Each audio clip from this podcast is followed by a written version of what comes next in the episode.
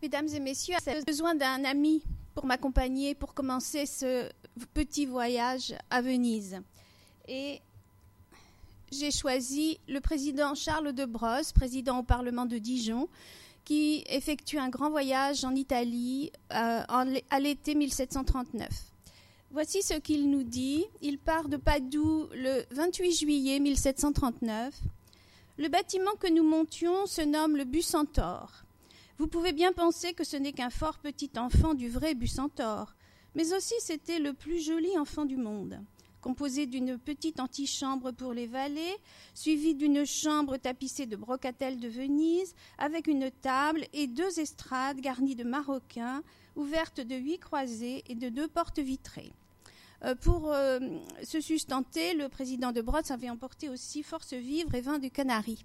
Vous avez sous les yeux le Bucentaure, ce fameux Bucentaure, qui fait donc euh, la diligence d'eau entre Padoue et Venise sur le canal de la Brenta et qui permet d'accéder à Venise, qui est alors une île, par la mer.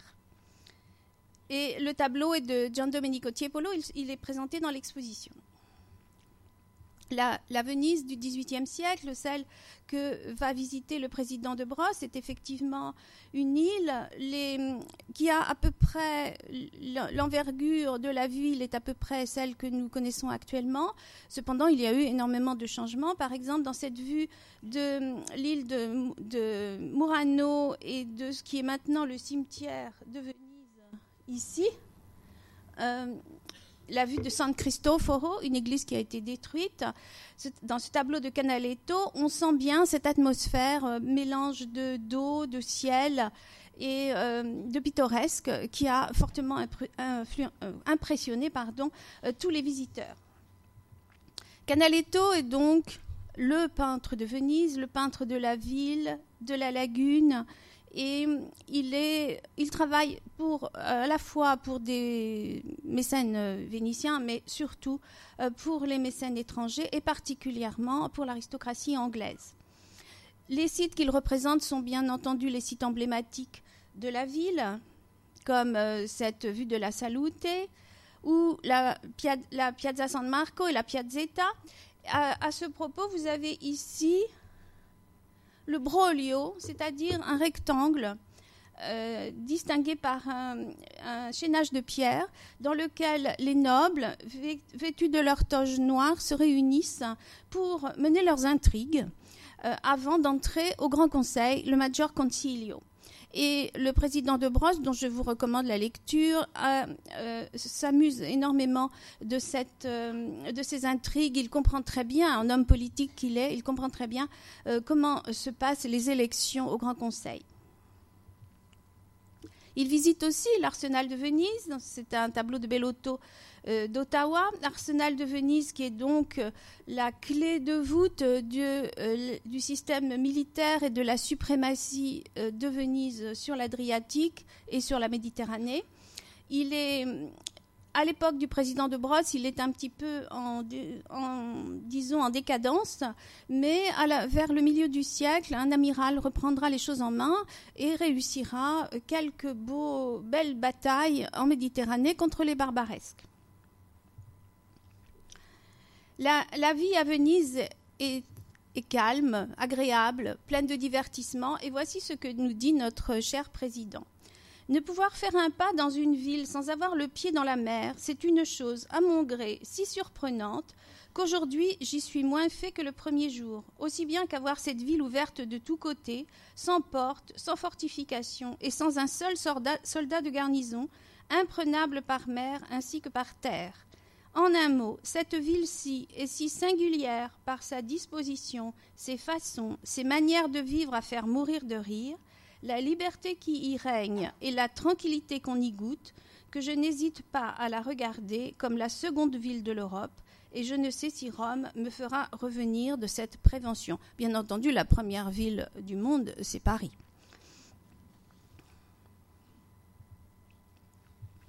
Alors Canaletto représente donc ces sites euh, qui sont, qu'on pourrait dire des sites de cartes postales, qui sont très connus.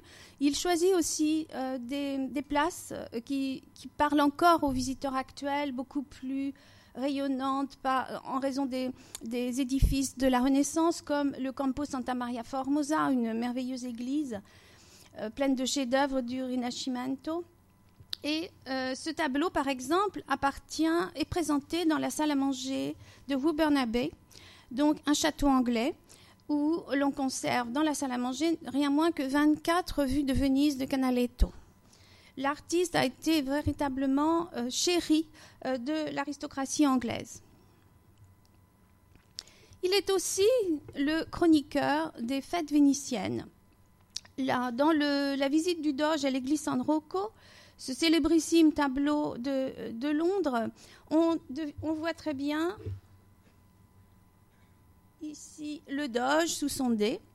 Chaque année, au mois d'août, le Doge se rendait à l'église San Rocco depuis le XVIe siècle, depuis la fin de la peste de 1575. C'était l'occasion pour les peintres de présenter devant la façade de la Scuola di San Rocco un certain nombre d'œuvres qui les faisaient connaître, une sorte de salon de peinture, comme on le faisait aussi à Rome à cette époque, euh, puisque l'institution du salon de peinture euh, n'était pas encore euh, véritablement introduite en Italie.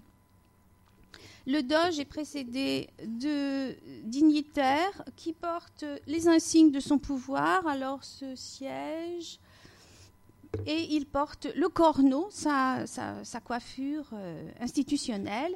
Il est vêtu d'un manteau doré et d'une cape d'hermine. Il est accompagné par un ambassadeur, ici, les ambassadeurs des pays, euh, des grands pays européens qui accompagnaient toujours le Doge lors de ses fastueux déplacements. Les fêtes euh, qui font vibrer la ville et les étrangers qui viennent la visiter sont de deux sortes, soit les fêtes institutionnelles, soit les fêtes extraordinaires. Parmi les fêtes institutionnelles, ce sont donc les déplacements du Doge à, plusieurs périodes de l'année et qui, se placent à la même date depuis euh, parfois euh, le Moyen Âge, le XIIIe ou le XIVe siècle. À Venise, tout, acte de la vie publique est ancré dans la tradition. Ainsi, lorsque le Doge se rend à San Zaccaria, ce couvent euh, qui est situé juste derrière le palais des Doges, pour Pâques, au moment de Pâques, il est, encore accompagné de tous les dignitaires, d'un ambassadeur ou de deux ambassadeurs et précédé de tous les insignes de sa fonction. Les dignitaires, ce sont les au premier rang les procurateurs, donc euh, des hauts magistrats euh, qui euh, détiennent des pouvoirs pendant la durée de leur mandat, mais qui gardent le titre de procurateur à vie et qui portent ce magnifique costume cramoisi, de brocart cramoisi, ainsi qu'une étole qui donne euh, leur rang, dont la couleur indique leur rang dans euh, les institutions vénitiennes. Nous présentons dans l'exposition cet extraordinaire portrait en majesté du procurateur Dolphine qui, montre euh, comment aussi ce genre de portrait officiel s'inscrit dans la tradition du portrait du XVIe siècle et de Véronèse en particulier. Dans ce, portrait de Niccolo Erizzo, conservé à Vérone, vous avez à la fois euh, une indication euh, très utile, c'est celle de l'étole dorée, puisque euh, une partie des procurateurs entrait dans un ordre de chevalerie, les chevaliers de l'étole d'or, traduit en français, mal traduit en français. C'était donc la fine fleur euh, des membres de l'aristocratie qui pouvaient entrer dans, dans cet ordre et euh, qui étaient chargés en général de recevoir les ambassades, les ambassadeurs euh, ou, les souverains étrangers qui venaient en visite à Venise. Vous remarquerez aussi le cadre extraordinaire les portraits officiels euh, vénitiens sont toujours, quand ils ont conservé leur cadre d'origine, sont absolument fascinants par le décor de bois sculpté qui les entoure, que ce sont de véritables sculptures. Et celui-ci est, signé d'un sculpteur. Donc on voit très bien ici cette fameuse étole dorée. Parmi les cérémonies à la fois euh, ordinaire et extraordinaire, il y a les, étapes de l'élection du nouveau Doge.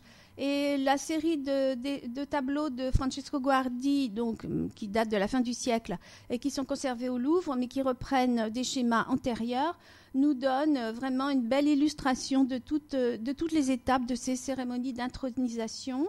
Ici, le doge est couronné en haut de l'escalier des géants, donc à l'intérieur du cortilé du palais ducal. Puis il fait son apparition devant la foule sur la Piazza San Marco, porté euh, par les ouvriers de l'arsenal. Et il jette des pièces. Donc selon euh, la richesse de la famille euh, du, Doge, disons que les libéralités sont plus ou moins importantes, à tel point que le dernier Doge de la République de Venise, Ludovico Manin, celui qui va abdiquer en 1797, a été choisi pour sa fortune. Il ne voulait pas être Doge. Il n'avait absolument aucune envie d'être Doge. On, lui a forcé la main et on savait qu'il pourrait... Euh, porter les, coûts de représentation de la vie publique du Doge. À cette époque, au XVIIIe siècle, la, Piazza San Marco est fermée face à la basilique de San Marco qui est au fond par une église, une église de Palladio, dont l'architecture a été conçue par Palladio et qui a été euh, détruite par, euh, sur les ordres de Napoléon Bonaparte quand il a voulu hein, euh, créer un appartement impérial, royal, dans les procuraciers. Donc il a détruit cette église de Palladio. Parmi euh, les cérémonies qui accompagnent le couronnement du Doge, c'est une audience dans la salle du Maggior Concilio, donc cette salle où se réunit la noblesse pour voter les euh, nominations à tous les grades euh, des, magistratures vénitiennes. Vous les voyez ici dans leur tabaro, le manteau noir.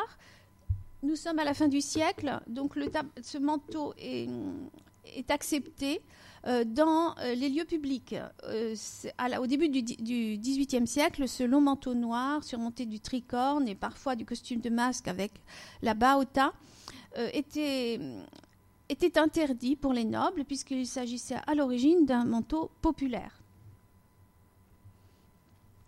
Alors, une autre cérémonie qui a lieu tous les ans à la même date, c'est la Sansa, l'Ascension, le mariage du Doge avec la mère. Le Doge prend place sur ce centaure qui a été euh, euh, un, nouveau centaure qui a été refait en 1729 par l'Arsenal de Venise avec des sculptures conçues par le sculpteur Antonio Corradini, donc un des plus importants sculpteurs actifs à Venise.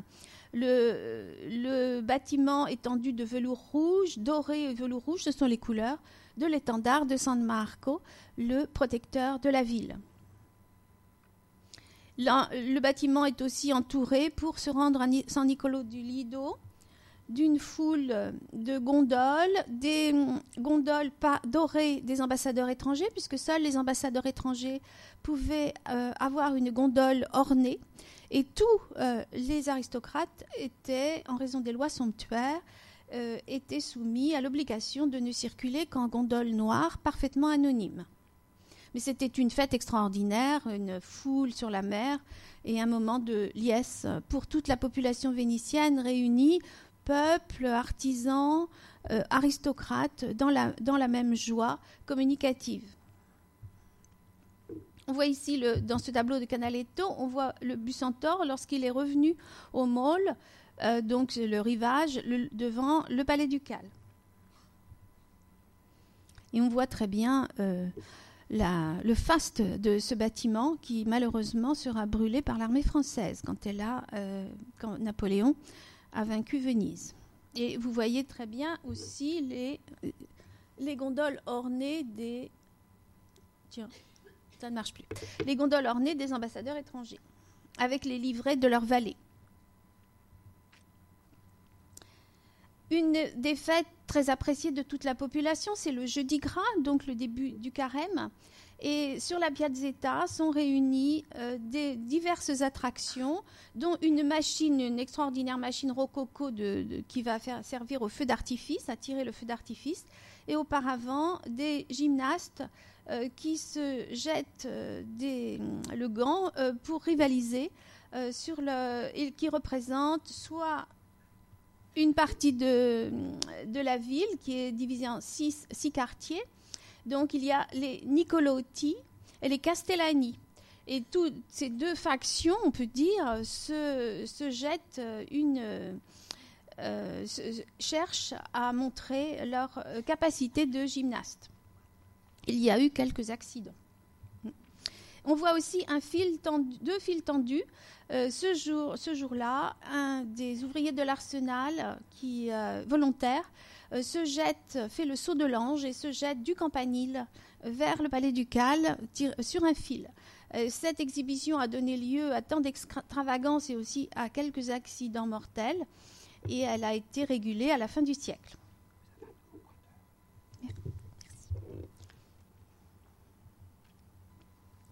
Les fêtes extraordinaires, ce sont les, des fêtes qui ne sont pas prévues dans le calendrier normal notamment, par exemple, les régates données en l'honneur d'un souverain. Alors, il y a une régate tous les ans le 2 février à Venise, mais lorsqu'on peut rajouter des, régates dans l'année, euh, c'est un plaisir pour tous. Euh, pour ces régates, des, bâtiments, des, gondoles et des péotes sont particulièrement ornés, vous les voyez ici et le, les concurrents font un tour jusqu'au bout du Grand Canal. La plupart des tableaux représentant les régates sont pris de ce point de vue. C'est proche de Ca' Foscari, qui est maintenant l'université de Venise. C'est un tournant du Grand Canal. Et vous avez sur la gauche un, édifice éphémère extrêmement orné qui est installé et qui est le point de départ de la régate.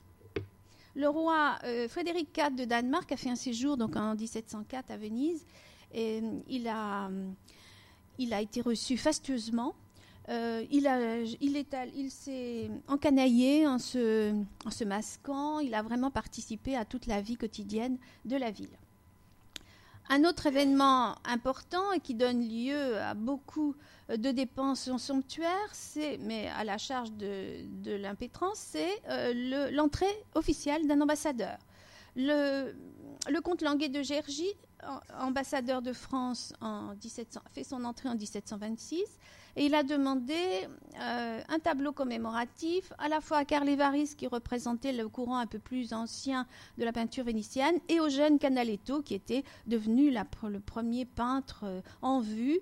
Euh, donc il était sûr de ne pas se tromper, il avait la gloire ancienne et la gloire nouvelle. Et euh, le tableau de Carlevari est présenté dans l'exposition. Celui-ci est à l'Ermitage. Et euh, nous pouvons donc apprécier le point de vue pris par Canaletto qui embrasse toute la, toute la baie, toute l'entrée du Grand Canal. Et vous avez au premier plan les euh, gondoles ornées que seul, donc, que l'ambassadeur était tenu absolument de faire construire à ses frais et qui, était, euh, présentait des allégories correspondant euh, à la gloire du royaume de France ou de l'Empire quand il s'agissait euh, d'un ambassadeur impérial ou d'un ambassadeur anglais. Voici celle de l'ambassadeur Bolagno, qu'on voit, elles sont donc très bien représentées au premier plan. Et c'est une des dernières représentations d'entrée d'ambassadeur, puisque la République de Venise a décidé de rester parfaitement neutre dans tous les conflits européens euh, tout au long du XVIIIe siècle et donc a, perdu peu à peu ses alliés euh, en Europe. Alors la vie à Venise, c'est évidemment le divertissement, les, jeux de hasard, ce ridotto qui est ouvert pendant tout le carnaval qui dure euh, de octobre à, l'avant, du 26 décembre au carême, et puis de nouveau deux semaines à l'ascension dans ce tableau qui est une véritable icône de euh, la civilisation vénitienne, on voit très bien donc euh, les membres de la noblesse en, en toge et perruque qui eux ne sont pas masqués alors que toutes les personnes qui viennent jouer au ridotto ou mener quelques intrigues, voire des intrigues amoureuses, euh, sont tenues d'être masquées.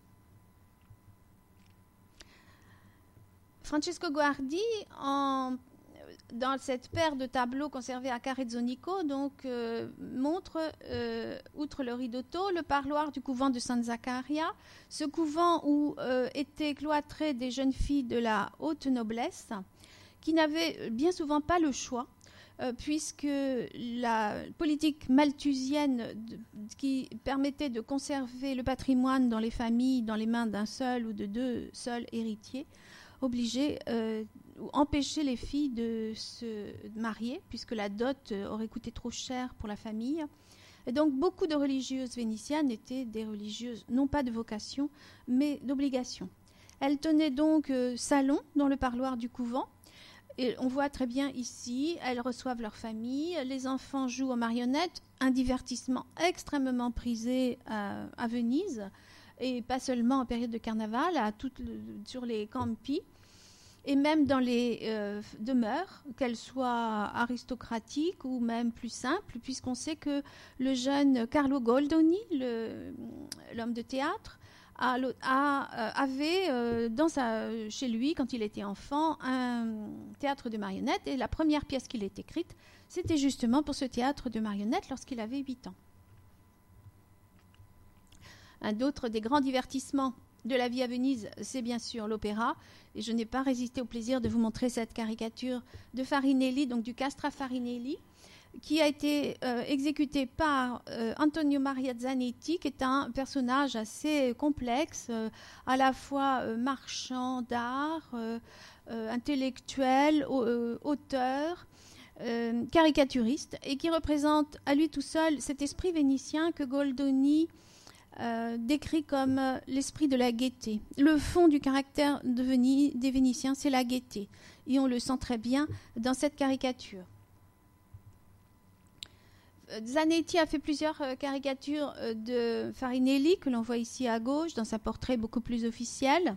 Alors qu'il est, il est venu à Venise alors qu'il était très jeune, il a eu un succès, il a été adoré par euh, toutes, tous les, les, auditeurs. On adorait la musique à Venise, on savait parfaitement reconnaître la qualité d'un chanteur ou d'une composition il a été à la fois euh, l'adversaire ou le partenaire de Faustina Bordoni, qui a été la euh, soprano ou mezzo-soprano la plus célèbre euh, du XVIIIe siècle, qui était aussi une amie de la pastilliste Rosalba Carriera.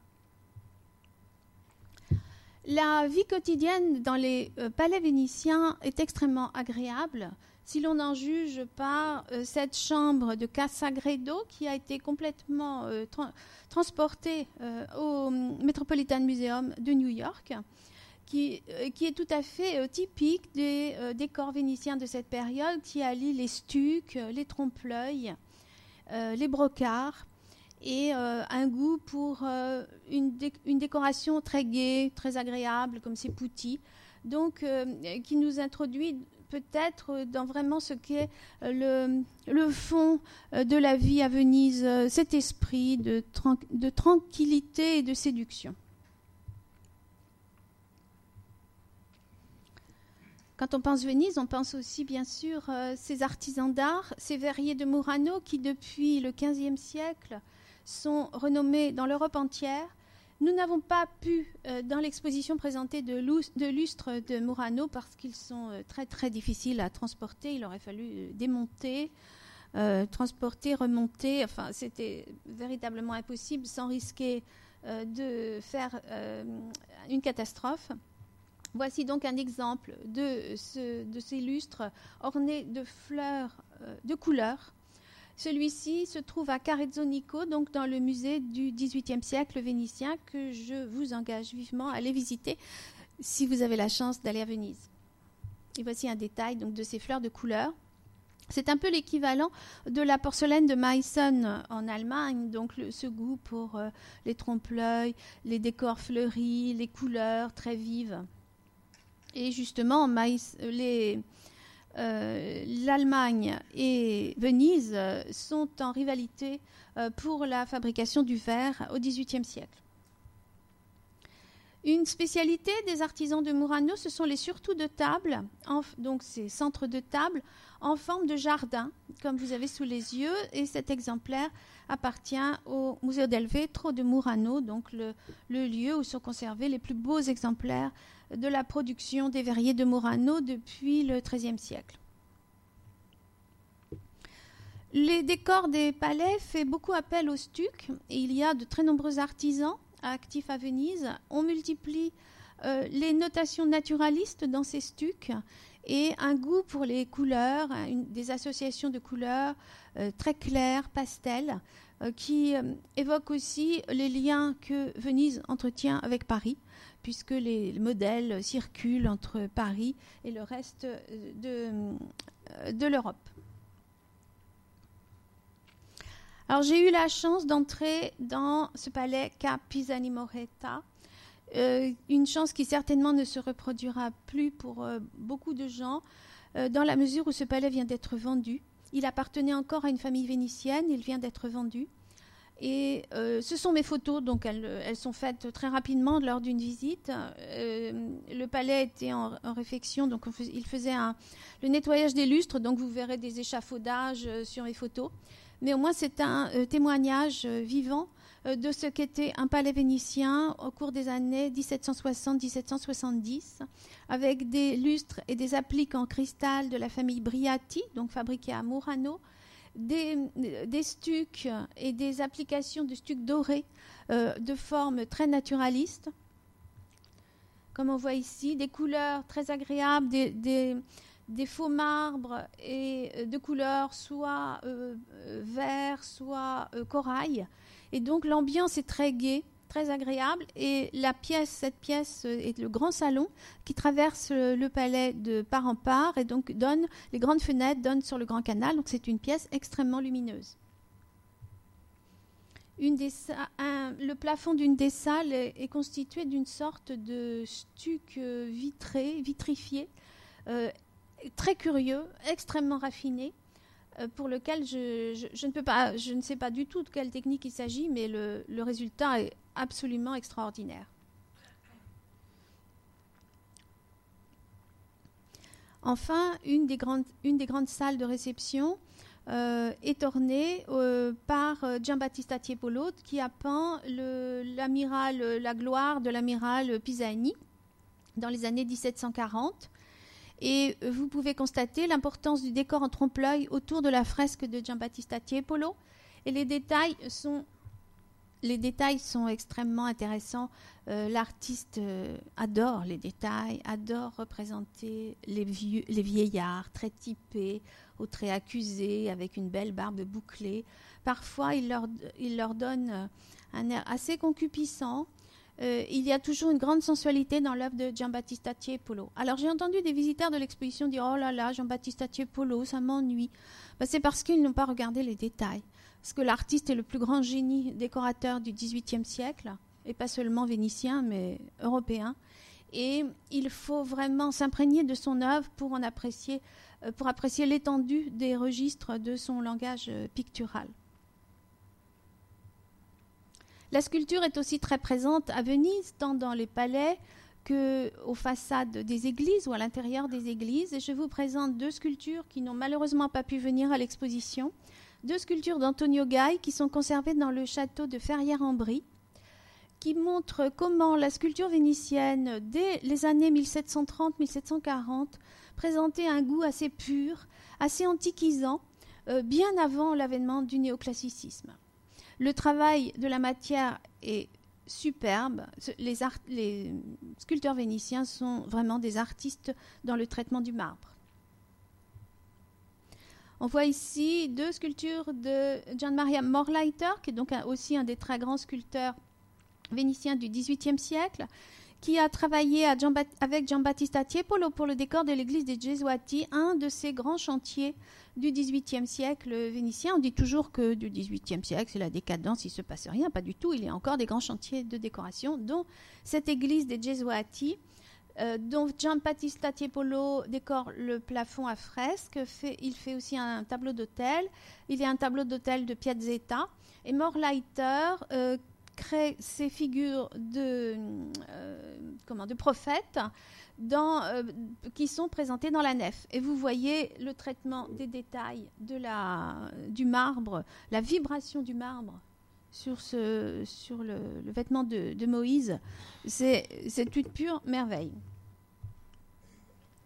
Antonio Corradini est aussi représenté en France par cette sculpture que personne ne voit, puisqu'elle est aussi à Ferrières-en-Brie, et qui vient de Dresde. L'artiste a été très apprécié par tous les amateurs de sculpture en, Europe, y compris par Catherine II de Russie qui commande des sculptures à Venise. Ça, sa plus importante et seule connue en France, en dehors de celle de Ferrières-en-Brie, est cette euh, euh, allégorie de la foi du Louvre, dont Corradini s'est fait une spécialité de représenter un visage sous un voile de marbre. Donc vous devinez la virtuosité qu'il faut acquérir pour réussir ce tour de force.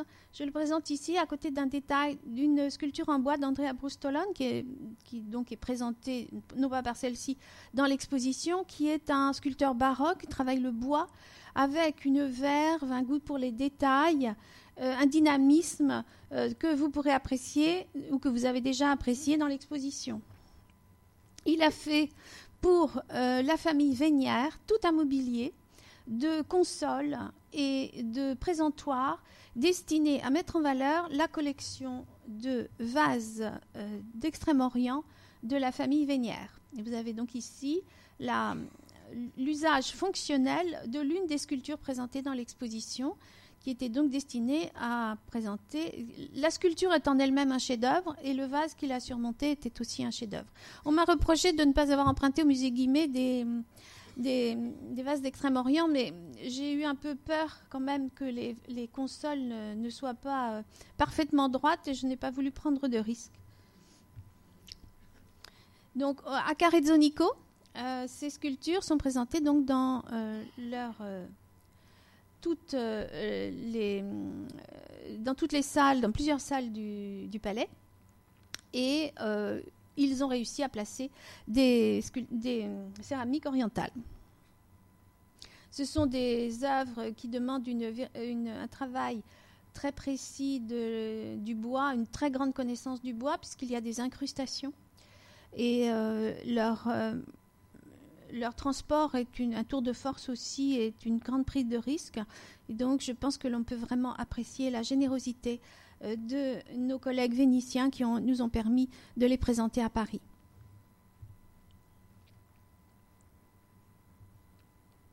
Un autre grand chantier très peu connu du XVIIIe siècle vénitien, c'est la, chapelle, euh, j'ai fait une faute d'orthographe, la chapelle euh, du Saint-Sacrement de la basilique des Santi Giovanni et Paolo à Venise et euh, qui a été euh, conçue pour une confrérie, la confrérie du Saint-Sacrement. Elle a été décorée de euh, bas-reliefs en marbre, donc qui courent tout autour de la chapelle, et ce qui a donné lieu à des concours entre sculpteurs pour fournir ces bas-reliefs. Ils ont donc fourni des projets en terre cuite, dont deux sont présentés dans l'exposition, notamment celui-ci, qui était inconnu il y a peu, qui a été découvert dans une collection privée et qui était un projet pour l'adoration des mages. Finalement, ce sculpteur, Giovanni Bonazza, euh, ne fera pas euh, ce bas-relief. On lui en confiera deux autres.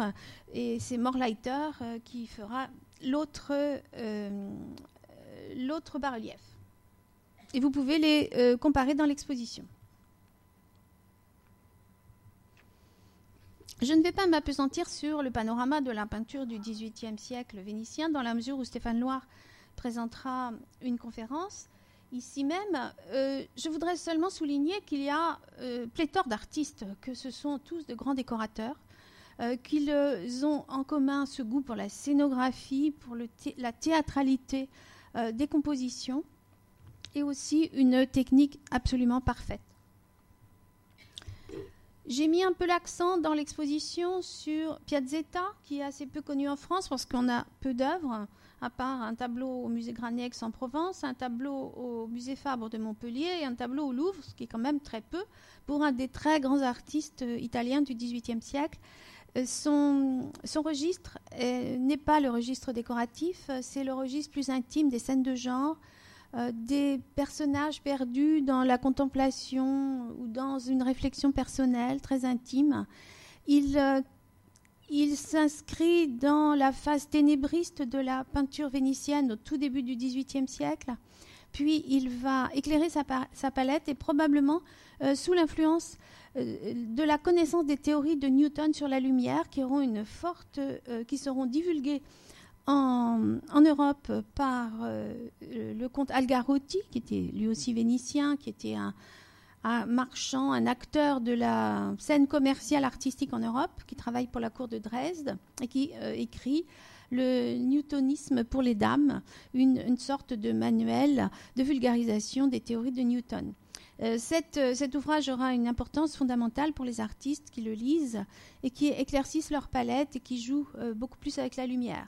Piazzetta, pour sa part, est un maître du travail de la matière, des, aplats de, de, blanc, notamment de couleurs claires, qu'il superpose et que lorsqu'on regarde euh, les détails de ses œuvres, euh, on se rend compte euh, à quel point l'artiste pouvait travailler, rechercher le moindre coup de pinceau, à tel point qu'il était très lent et qu'il a consacré une grande part de son activité au dessin qui lui demandait moins d'efforts.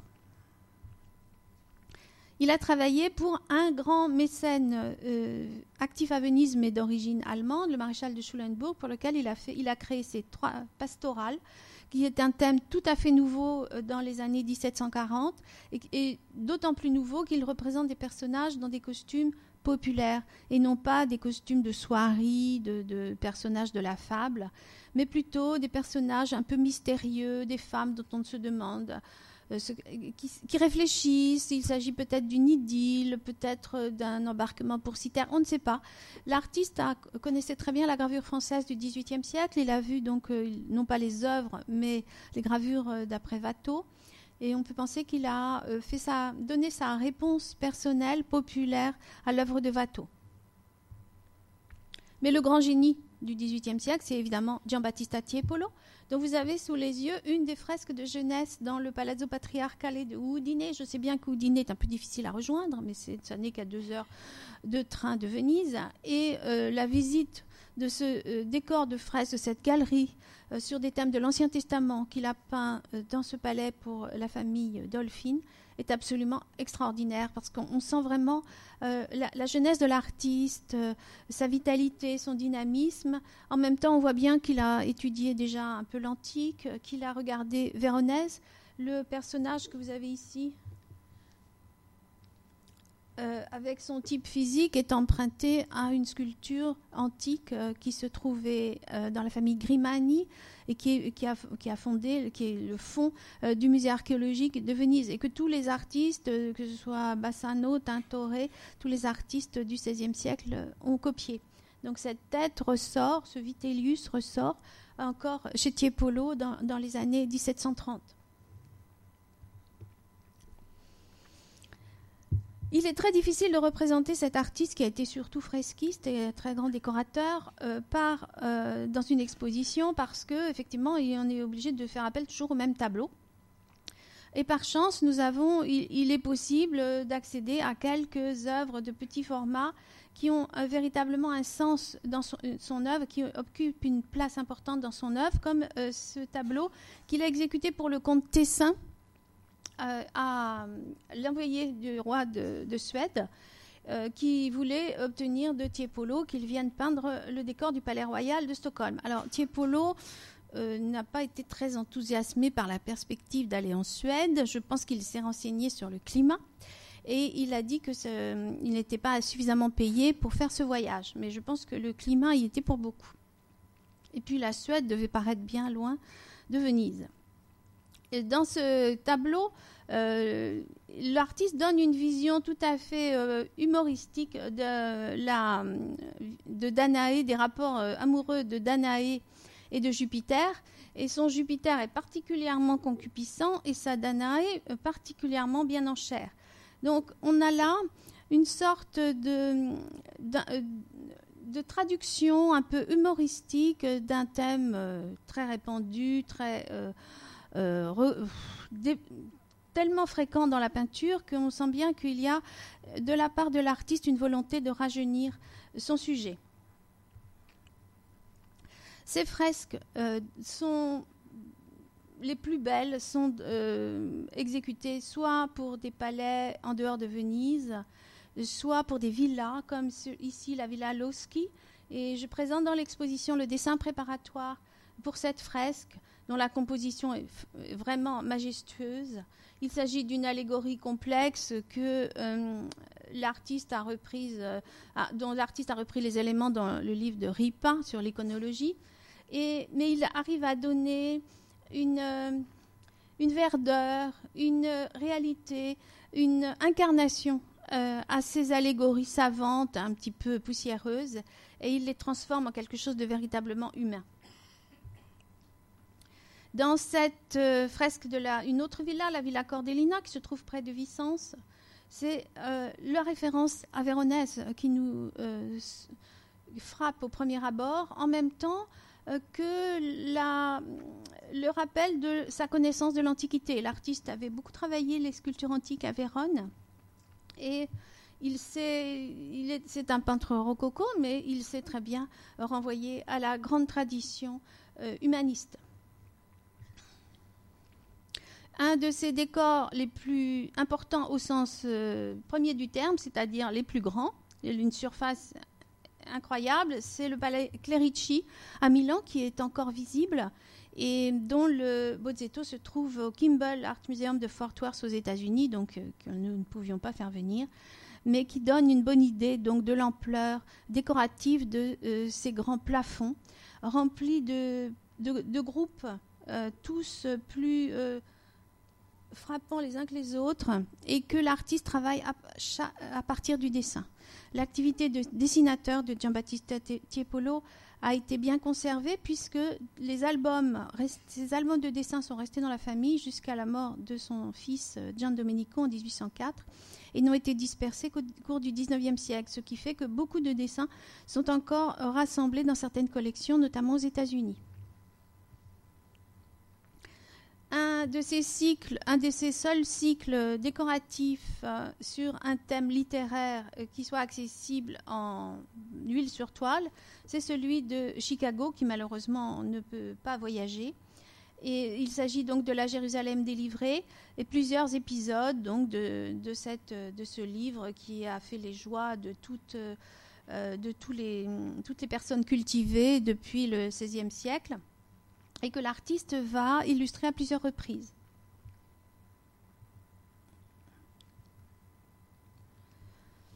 À Venise même, ces décors, il fait quelques décors pour des palais. Nous avons vu Carezzonico. Euh, aussi, l'un de ses décors les plus frappants est celui de la, euh, du plafond du premier étage de la Scuola dei Carmini, euh, qui est donc au centre de Venise, pour lequel euh, il, conçoit des tableaux qui, euh, entourent donc cette euh, vue de la, Vierge en gloire qui est présentée dans l'exposition par un Bozzetto conservé au musée du Louvre. Et vous voyez l'alliance aussi de stuc, stuc blanc, stuc doré, qui joue un rôle très important dans le répertoire décoratif de ce cycle. Voici un détail magnifique de cette envolée euh, de la Vierge sur ses anges, euh, des couleurs éblouissantes dans, des tons mordorés, de la lumière qui baigne les, et qui fait ressortir les gestes tellement élégants des anges. Donc les contre-jours aussi avec cet ange sur la gauche. Donc ce décor, on peut rester une heure à le regarder, c'est une pure merveille. Heureusement, L'artiste a donc exécuté un certain nombre de bozzetti, de petits modèles à l'huile pour ses commanditaires.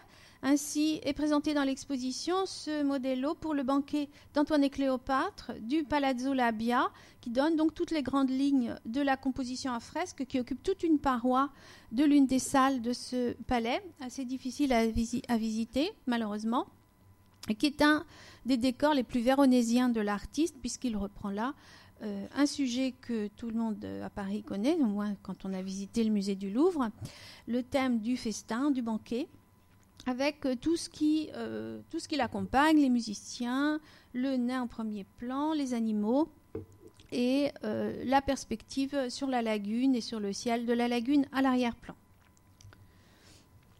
Donc, extraordinaire dessinateur travaillant au quotidien sur le papier avant de prendre le pinceau, et voici quelques exemples donc de son activité. Il travaille à la fois dans, toutes les techniques, la plume, le lavis, la sanguine sur papier bleu rehaussé de, craie blanche.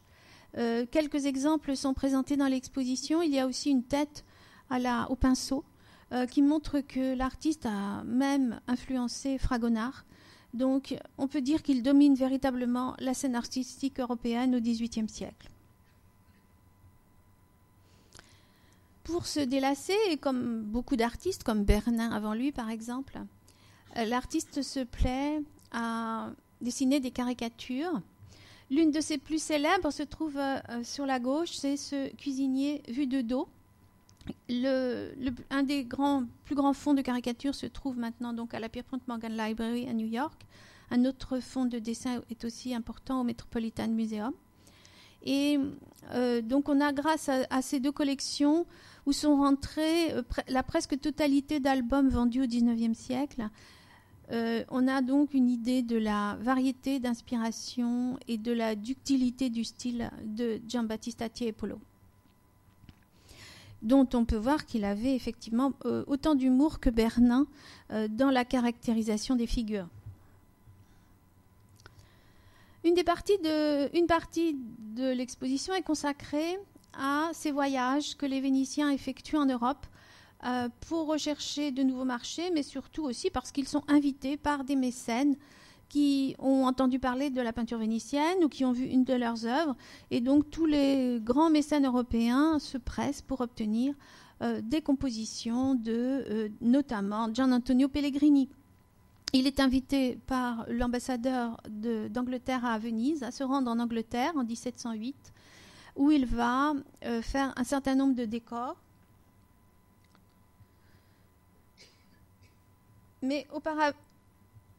mais euh, son voyage, pour nous le plus important, euh, a lieu en 1720. Euh, il vient à Paris pour peindre le décor de la Banque Royale, la, banque que, vient de, que vient de créer le financier Las, que le régent, le duc d'Orléans, protège et qui va faire faillite peu après. Mais ce décor que euh, Pellegrini crée à Paris va faire scandale, notamment auprès des peintres français, comme Le Moine, qui fait un, projet alternatif, qui présente un, projet alternatif pour ce décor. C'était évidemment un bâtiment, un édifice très important, situé rue de Richelieu, dans le centre de Paris, un une euh, institution protégée par le régent.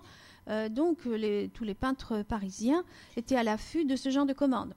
Euh, finalement, ce grand décor euh, qui sera détruit en, 1728-29 aura néanmoins une grande influence sur l'art français parce que les, artistes français se, remettent en question en quelque sorte et adoptent un style plus léger, plus coloré, à l'image de celui de Sebastiano Ricci qui vient aussi à Paris, chez, non pas chez le régent mais chez le collectionneur Crozat. François Lemoine s'inspire de Véronèse, reprend les coloris euh, de Sebastiano Ricci. Voici une caricature par Zanetti de Sebastiano Ricci qui avait un certain embonpoint, comme vous pouvez constater, et en partie, il était assez facile à caricaturer. Et en partie haute, c'est la tête de, la pastelliste Rosalba Carriera, on pourrait penser que hum, Zanetti et elle ne s'entendaient pas. Ils étaient très amis, donc Rosalba savait parfaitement euh, que son ami Zanetti faisait des caricatures assez peu flatteuses de son visage. Mais vous pouvez voir dans l'exposition l'autoportrait de Rosalba Carriera qui vous donnera une idée plus juste de la physionomie de la dame.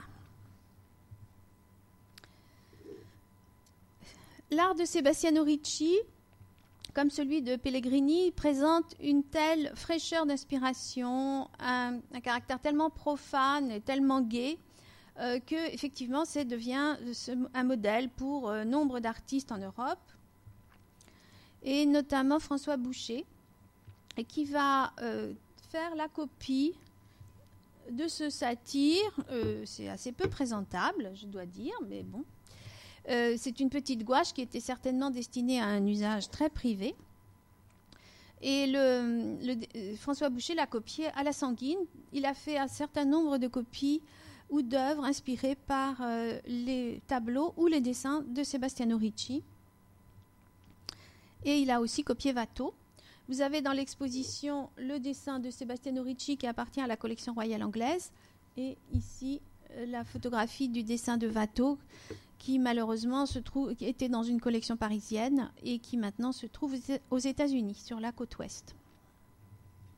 vous voyez à quel point la, copie est à la fois fidèle dans l'esprit et en même temps présente une sorte de douceur, de légèreté qui est complètement contraire au dynamisme de l'œuvre de Watteau. Watteau, Sebastiano Ricci, Rosalba Carriera se rencontrent à Paris chez le, collectionneur Crozat, échangent. Vous, verrez dans l'exposition le portrait de Watteau par Rosalba. Euh, ces trois artistes, euh, ainsi que La Fosse, qui est aussi logé chez, chez Crozat, euh, échangent et c'est un climat donc très favorable à l'évolution de la peinture française. Watteau, lui, s'inspire de Véronèse, comme le fait Sebastiano Ricci. Vous avez ici le détail d'un tableau présenté dans l'exposition que Sebastiano Ricci a vendu pour un tableau de Véronèse. Sebastiano Ricci travaille pour le régent qui lui commande cette, euh, cette, scène de sacrifice. Euh, le régent va mourir, le tableau était déjà parti de Venise, il va repartir à Venise et finalement il entrera dans la collection euh, des princes de Saxe à Dresde. alors, on pense que ce dessin euh, d'Amsterdam, du Rijksmuseum, est, l'œuvre de Watteau, qu'il représente très certainement, euh, sans aucun doute, Rosalba Carriera à sa toilette. Derrière elle, c'est l'abbé Crozat, donc un membre de la famille Crozat. La scène se passe dans l'hôtel de Crozat. le dessin n'est pas un des plus magistraux de Watteau mais il est accepté par euh, la plupart des commentateurs. Et donc, ça nous donne une idée aussi de l'intimité euh, qui régnait à, l'hôtel Crozat entre euh, ces artistes. Rosalba a effectué donc un séjour d'environ un an à Paris. Elle a fait le portrait du petit Louis XV. Elle est allée à Versailles. Et elle a gardé des contacts et elle a tenu une correspondance avec Crozat pendant une grande partie de sa vie. C'est certainement Boucher qui a été le plus marqué. Pendant une dizaine d'années, son style, son style de jeunesse se ressent euh, de l'influence vénitienne, notamment en particulier dans ses dessins, puisque cette feuille préparatoire pour le tableau du jugement de Suzanne est longtemps passée pour un dessin de Ricci. Quant à Rosalba, ce voyage à Paris euh, va euh, consacrer sa réputation internationale et son atelier à Venise sur le Campo Sanvio sera fréquenté par euh, nombre de, membres de l'aristocratie européenne et notamment par les aristocrates anglais euh, qui se font représenter en tenue de carnaval avec le masque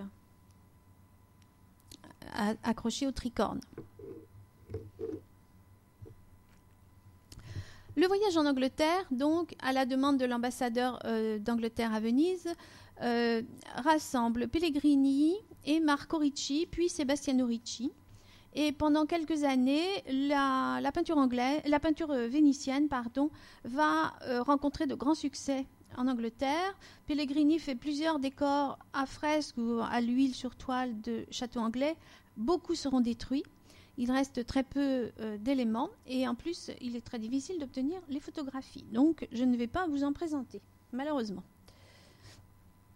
de Sebastiano Ricci, du voyage, du séjour de Sebastiano Ricci à Londres, il nous reste donc quelques euh, témoignages importants, comme ce Bacchus et Ariane qui ressemble à une bacchanale, avec toujours ces satires euh, euh, assez actifs, et ce paysage pour lequel probablement Sebastiano Ricci demande l'aide de son neveu Marco, qui est lui plutôt un paysagiste et un peintre de scènes de genre. Beaucoup de châteaux anglais euh, possèdent des œuvres, euh, des œuvres profanes de Sebastiano Ricci, dont, le registre plaît énormément aux amateurs anglais qui, euh, pendant une dizaine d'années, vont commander des œuvres à Venise. Avant que naisse une réaction nationaliste et que Hogarth, menée par Hogarth, qui vont révolutionner donc le monde artistique londonien et plusieurs peintres vont commencer une anglais vont commencer une véritable carrière dans leur pays d'origine. Un témoignage de la présence de Sebastiano Ricci à Londres est assez curieux. Je l'ai trouvé tout à fait par hasard en visitant Wilton House. Et euh, c'est une table, un dessus de table en marqueterie de marbre avec des cartes à jouer en trompe-l'œil, des pièces de monnaie et une enveloppe au nom de Sebastiano Ricci, Pittore Veneziano, celebre Pittore Veneziano, Londres. Donc on peut supposer que cette table, une, dans une technique qui est typiquement florentine, celui de la Scagliola, a été envoyée de Florence à Londres à l'intention de Sebastiano Ricci et on ne sait pour quel usage. Il appartient à la famille du duc de Somerset depuis le XVIIIe siècle.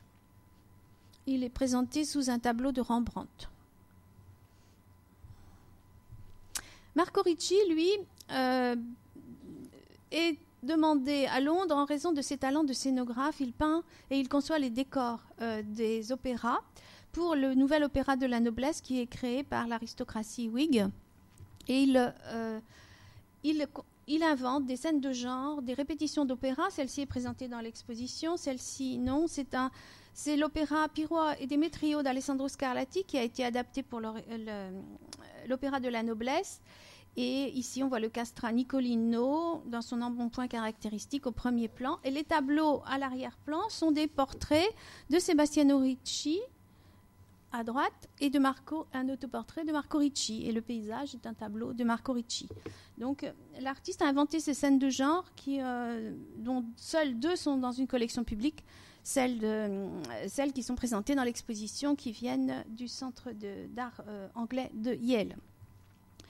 Un des personnages les plus importants euh, dans les relations entre Venise et l'Angleterre, c'est le consul Smith, qui est à la fois consul, résident euh, anglais à Venise, mais aussi marchand d'art et grand, marchand plutôt, le galeriste de Canaletto. Voici sa maison sur le Grand Canal et il, fait venir Canaletto en Angleterre qui va euh, exécuter un très grand nombre de vues de la Tamise ou de châteaux anglais, comme ici des châteaux médiévaux, et qui crée cette sublime vue euh, de la Tamise euh, qui se trouve encore dans la qui a été peinte pour le duc de Northumberland et qui se trouve encore dans le château de, des Northumberland, tout près d'Édimbourg ce genre d'œuvre aura une importance considérable pour l'art anglais, comme vous le voyez avec ce tableau de Samuel Scott, qui va beaucoup imiter Canaletto dans ses vues de la Tamise. Et aussi, ce séjour des artistes vénitiens donnera lieu à la création d'une douzaine euh, de tombeaux allégoriques, donc de scènes un peu complexes, euh, liées euh, à la gloire, destinées à glorifier les personnalités de l'histoire anglaise. Donc, dans l'exposition, nous présentons le tombeau allégorique de Newton. Le maréchal Schulenburg, c'est donc ce militaire allemand qui est venu à Venise, qui a lutté pour la, qui a travaillé comme militaire au service de la République de Venise, et qui a été le mécène de Piazzetta, de Gian Antonio Guardi, et qui a permis à de nombreux artistes vénitiens d'être euh, choisis par euh, des mécènes allemands euh, pour décorer leur palais. Pellegrini exécute le décor du château de Bensberg, près de Düsseldorf, le décor du château de Mannheim, qui sera détruit, et le grand, le œuvre vénitien en Allemagne, c'est bien sûr le décor de la résidence de Würzburg par Gian Domenico et ses fils. Voici un des modèles de Giambattista Tiepolo pour euh, la Kaisersaal, donc la, grande salle d'apparat euh, de la résidence de Würzburg, qui met en scène euh, des personnages de l'histoire médiévale, le Frédéric Barberousse et l'évêque de Franconie, auquel Frédéric Barberousse accorde la domination des États de Franconie. Et voici l'œuvre définitive. Donc, grand répertoire décoratif, euh, magistralement interprété par Giambattista Tiepolo.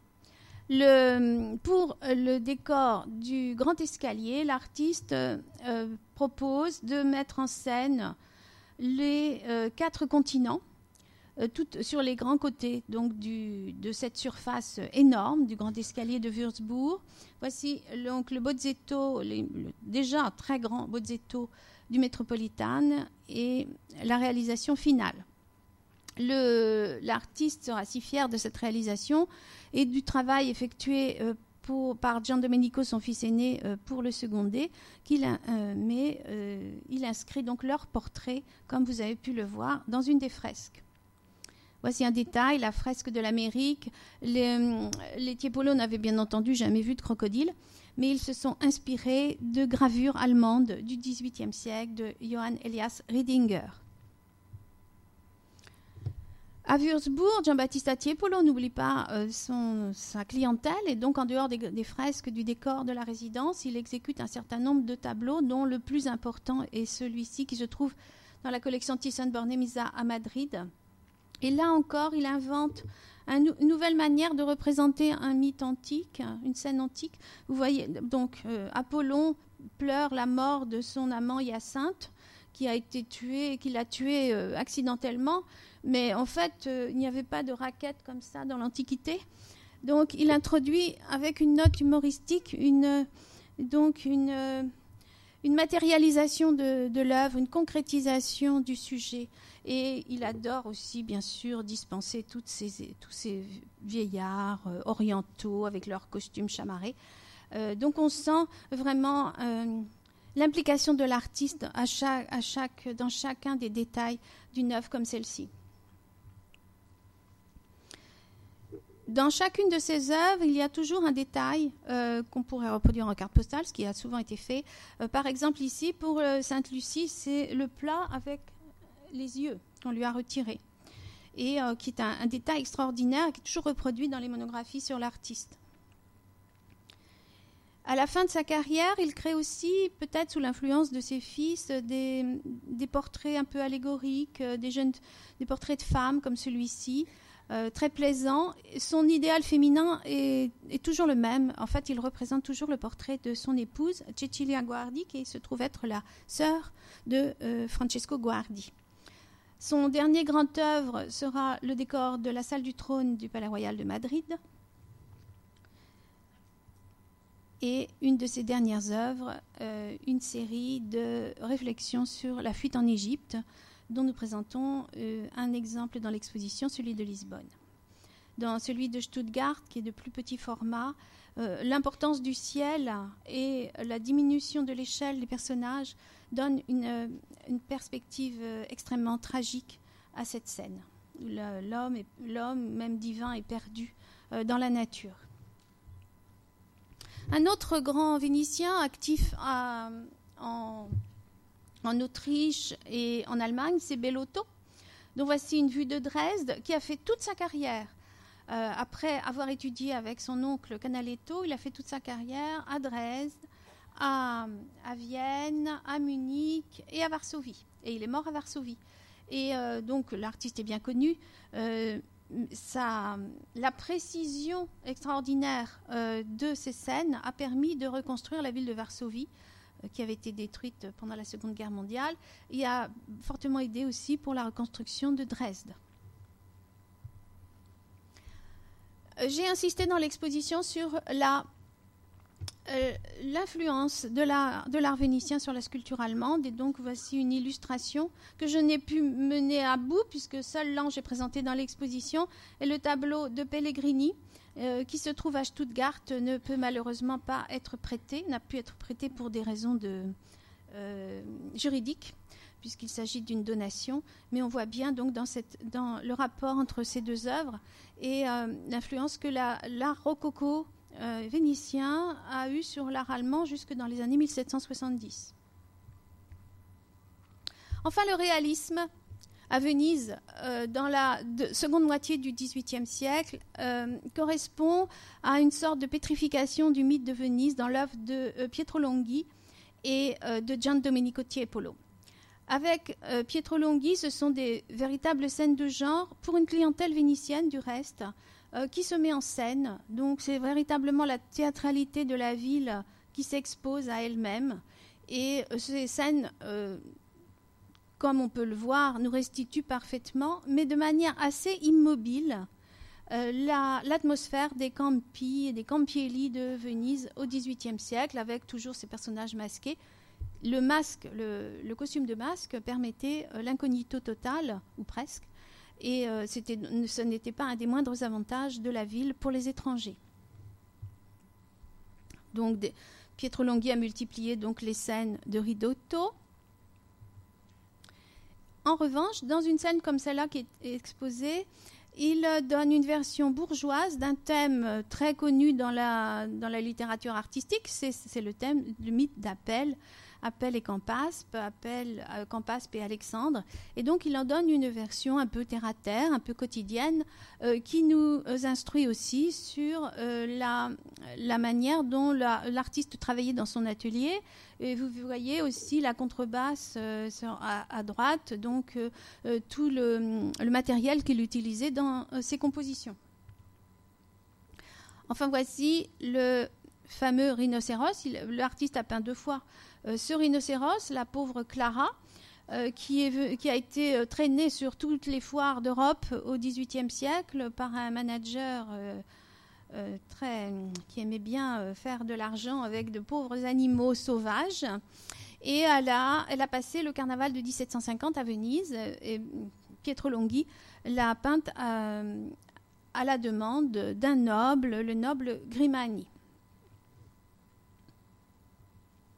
Ce réalisme dans la peinture vénitienne n'est pas seulement le fait de Pietro Longhi ou de Gian Domenico Tiepolo, mais Francesco Fontebasso, comme vous voyez ici, euh, représente euh, une petite fille dans un, vêtement euh, tout à fait quotidien. Et c'est un courant artistique que l'on retrouve, bien évidemment, qui vient de France, Chardin en particulier, et qui donc domine, va dominer toute l'Europe.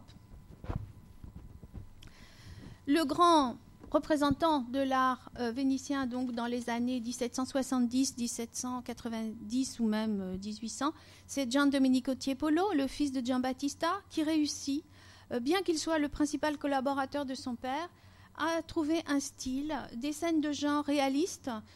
voici un détail de la Villa Valmarana, et qui revendique néanmoins le statut de peintre d'histoire dans ces scènes de genre, puisqu'ici, euh, il représente une vieille femme avec un panier d'œufs et c'est une citation d'un euh, tableau de Titien qui se trouve, euh, qui a été fait pour la Scuola della Carità, la, présentation de la Vierge au Temple, tout début du XVIe siècle, et qui se trouve encore évidemment dans la galerie de l'Accademia, puisque le musée a été installé dans la Scuola della Carità.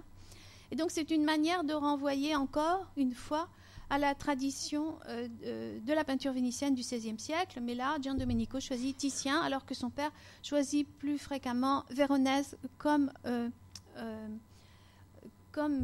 grand peintre de référence. Inutile de représenter encore ces scènes vénitiennes, c'est l'archétype de la scène vénitienne, mais on peut penser que ce sont véritablement des scènes vécues par l'artiste, comme vous pourrez le constater en regardant de près les tableaux dans l'exposition. On a là le, costume de masque dans toute sa euh, vérité et dans, toutes ses particularités. L'artiste euh, pratiquait comme son père, euh, il pratiquait beaucoup l'humour. Nous avons, par exemple, il a fait à la fin de sa carrière de très nombreux dessins parodiques de tableaux de son père. Ici, euh, Appel et Campaspe de Appel Peignant Campaspe de Jean-Baptiste Tiepolo, un tableau des années 1720 qui est conservé à Montréal. Et voici le dessin qu'en fait euh, Gian Domenico Tiepolo à la fin de sa carrière. Donc il y a une citation, une parodie et en même temps certainement encore beaucoup de respect de la part du fils envers le père. Les polychinelles qu'il introduit dans son œuvre, donc à la fin de sa carrière, sont des sortes d'autoportraits introduits dans la peinture, des autoportraits un peu sardoniques. Ce polychinelle est à la fois un personnage déguisé, un personnage de fable, et aussi une introduction de l'artiste dans la vie vénitienne qu'il regarde avec détachement et avec beaucoup d'ironie. La fresque, nous avons la chance de la présenter, euh, c'est un privilège extraordinaire et grâce à la générosité, des musées Civici de Venise. Euh, ce plafond, euh, conservé donc à Carezzonico, comme l'ensemble des fresques de la maison des Tiepolo, et les fresques ayant été détachées au XIXe siècle, ce plafond donc est la, la, finition en quelque sorte de cette salle des Polichinelles où se trouve la fresque des saltimbanques.